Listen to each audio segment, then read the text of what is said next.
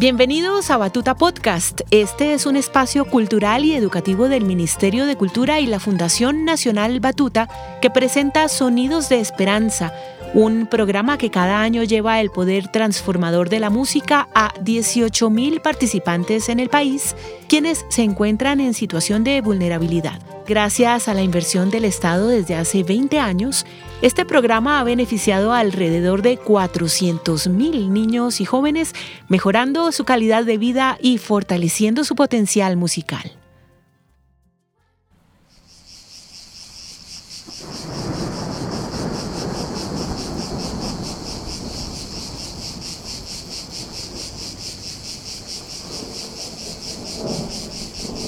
Dicen los abuelos que en un principio existía solo la gran madre, la noche, y el gran padre, el día.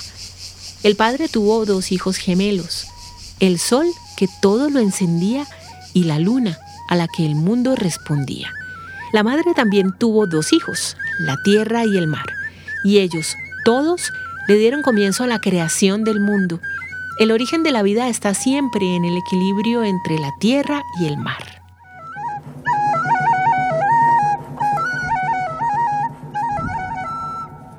Qué lindo es iniciar este episodio con esta leyenda fundacional del pueblo Huayú, el primero del que vamos a hablar hoy en esta segunda parte de Músicas Indígenas de Colombia. Me alegro de estar contigo en este último episodio de la tercera temporada de Batuta Podcast, un programa de la Fundación Nacional Batuta y del Ministerio de Cultura en el que hemos viajado por territorios, vidas y sonidos.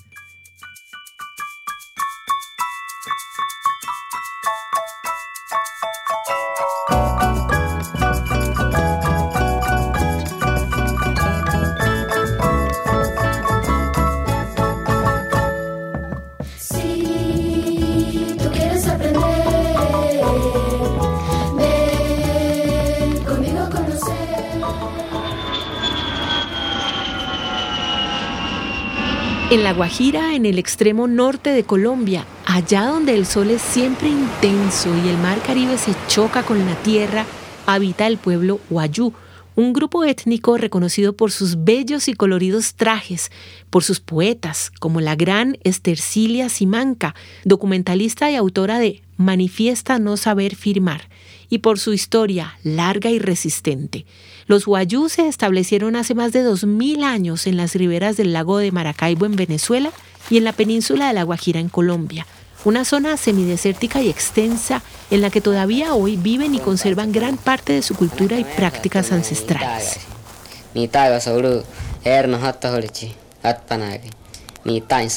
Se cree que desde los comienzos mismos escucha esto del asentamiento Wayú, la música ha estado presente no solo como parte de la vida social, sino también de las actividades económicas como el pastoreo del ganado, los encuentros y celebraciones, y como hablábamos en el episodio anterior sobre los otros grupos indígenas, también por supuesto en los ritos funerarios y en las ceremonias.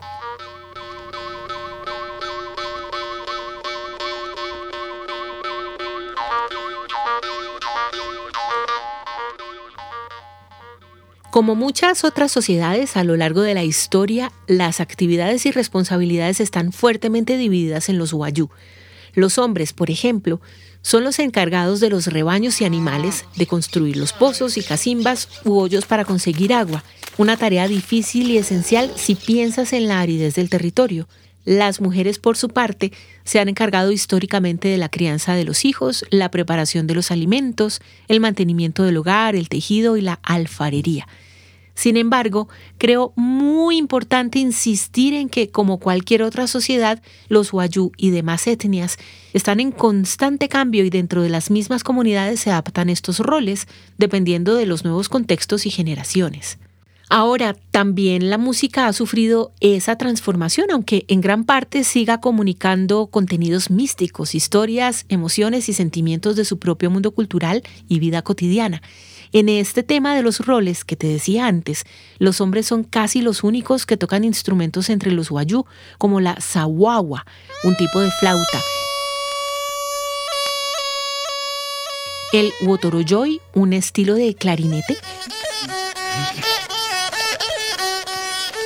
el masi, otro tipo de flauta tubular, la caja o caja y el talirai. Un hermoso arco musical de fricción hecho de madera y cerdas de caballo. Ponle mucha atención a este toque de Wotoroyoy de Orongel Pushaina en Uribia, grabación de la Fundación de Música de 1992.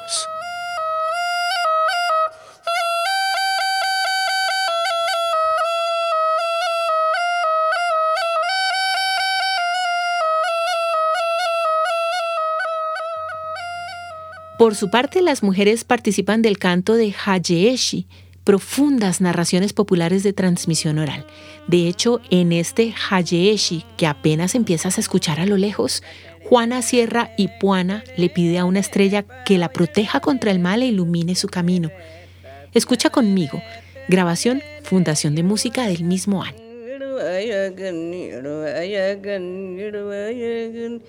கசௌடலேய கசௌடலேய கசௌடலேய வியவை நேனே கசௌடலேய கசௌடலேய கசௌடலேய வியவை நே ஹடிவடாய வியவை நேனே கட்டுங்காய நே கட்டுங்க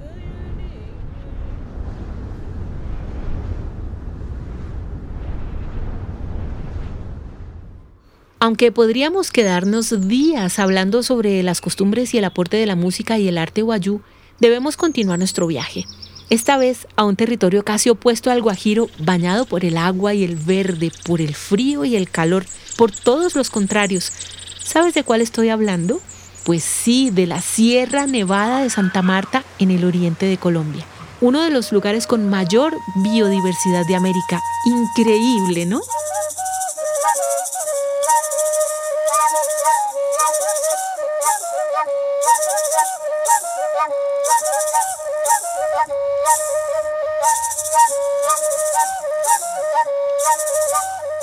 Cuéntame si me escuchas desde la sierra, me encantará saber sobre ti y sobre las historias de este maravilloso sistema montañoso, el más alto del mundo en la zona tropical, con picos nevados de más de 5.700 metros sobre el nivel del mar. Uf, ahí sí empieza a faltar el aire.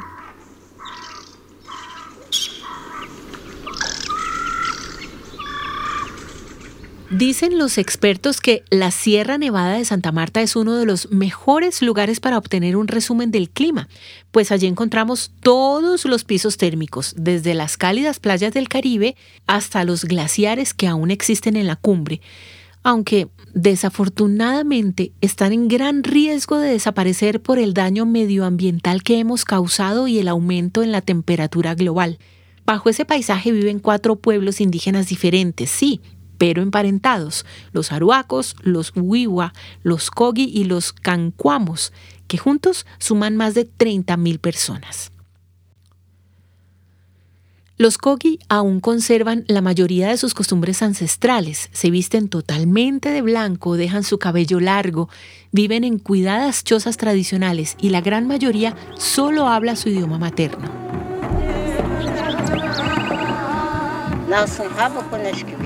Así como en los Embera existen los Jaibaná, en los Kogi están los Mamo, encargados de mediar entre las fuerzas celestiales y los hombres. Su sabiduría y conocimiento permiten el equilibrio entre las fuerzas de la naturaleza. En toda esa visión del mundo están siempre el canto, la música y el baile como elementos esenciales de comunicación entre lo espiritual y lo terrenal. Aquí una grabación de canto y baile de las mujeres Kogi con tambora de la Fundación de Música 1994.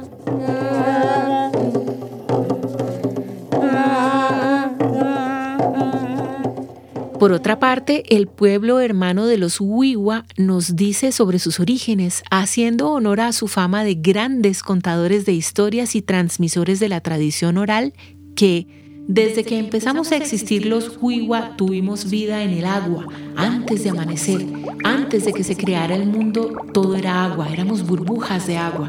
Cuando todo estaba oscuro se originó el pensamiento de todo lo que existe y entre esos el pensamiento Wiwa.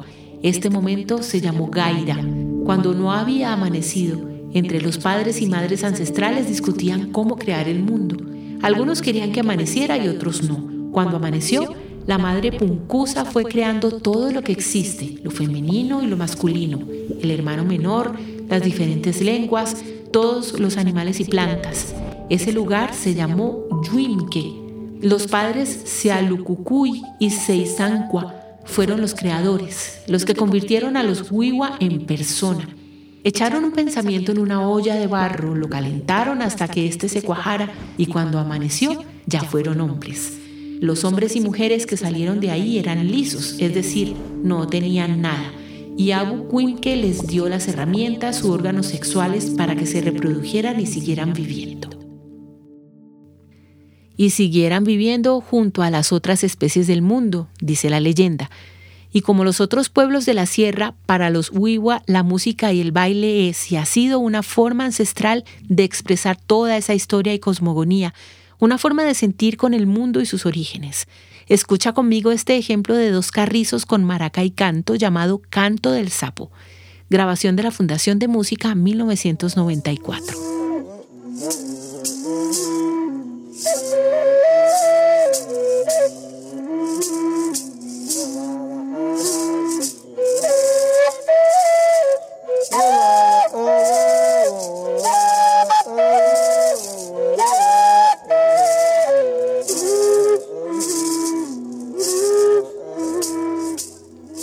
Las comunidades indígenas se encuentran hoy sin duda entre las más vulnerables del mundo y con ellas sus lenguas, territorios, músicas y ritos.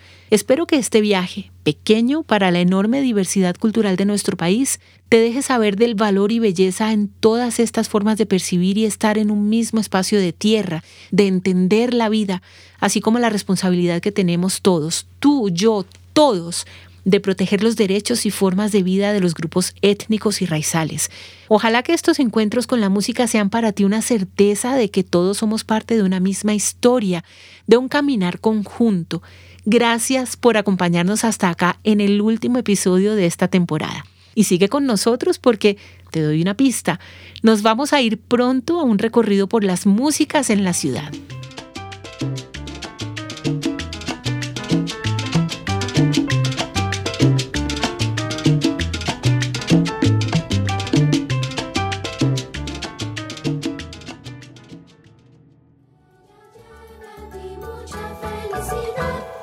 Este programa fue realizado gracias a la investigación y asesoría temática de la maestra Catherine Surache, directora académica de la Fundación Batuta, a la edición sonora de Alejandro Correa, la postproducción de audio de Andrés Valencia, la dirección de proyecto de María José Peláez y a todo el equipo de comunicaciones de la Fundación Batuta.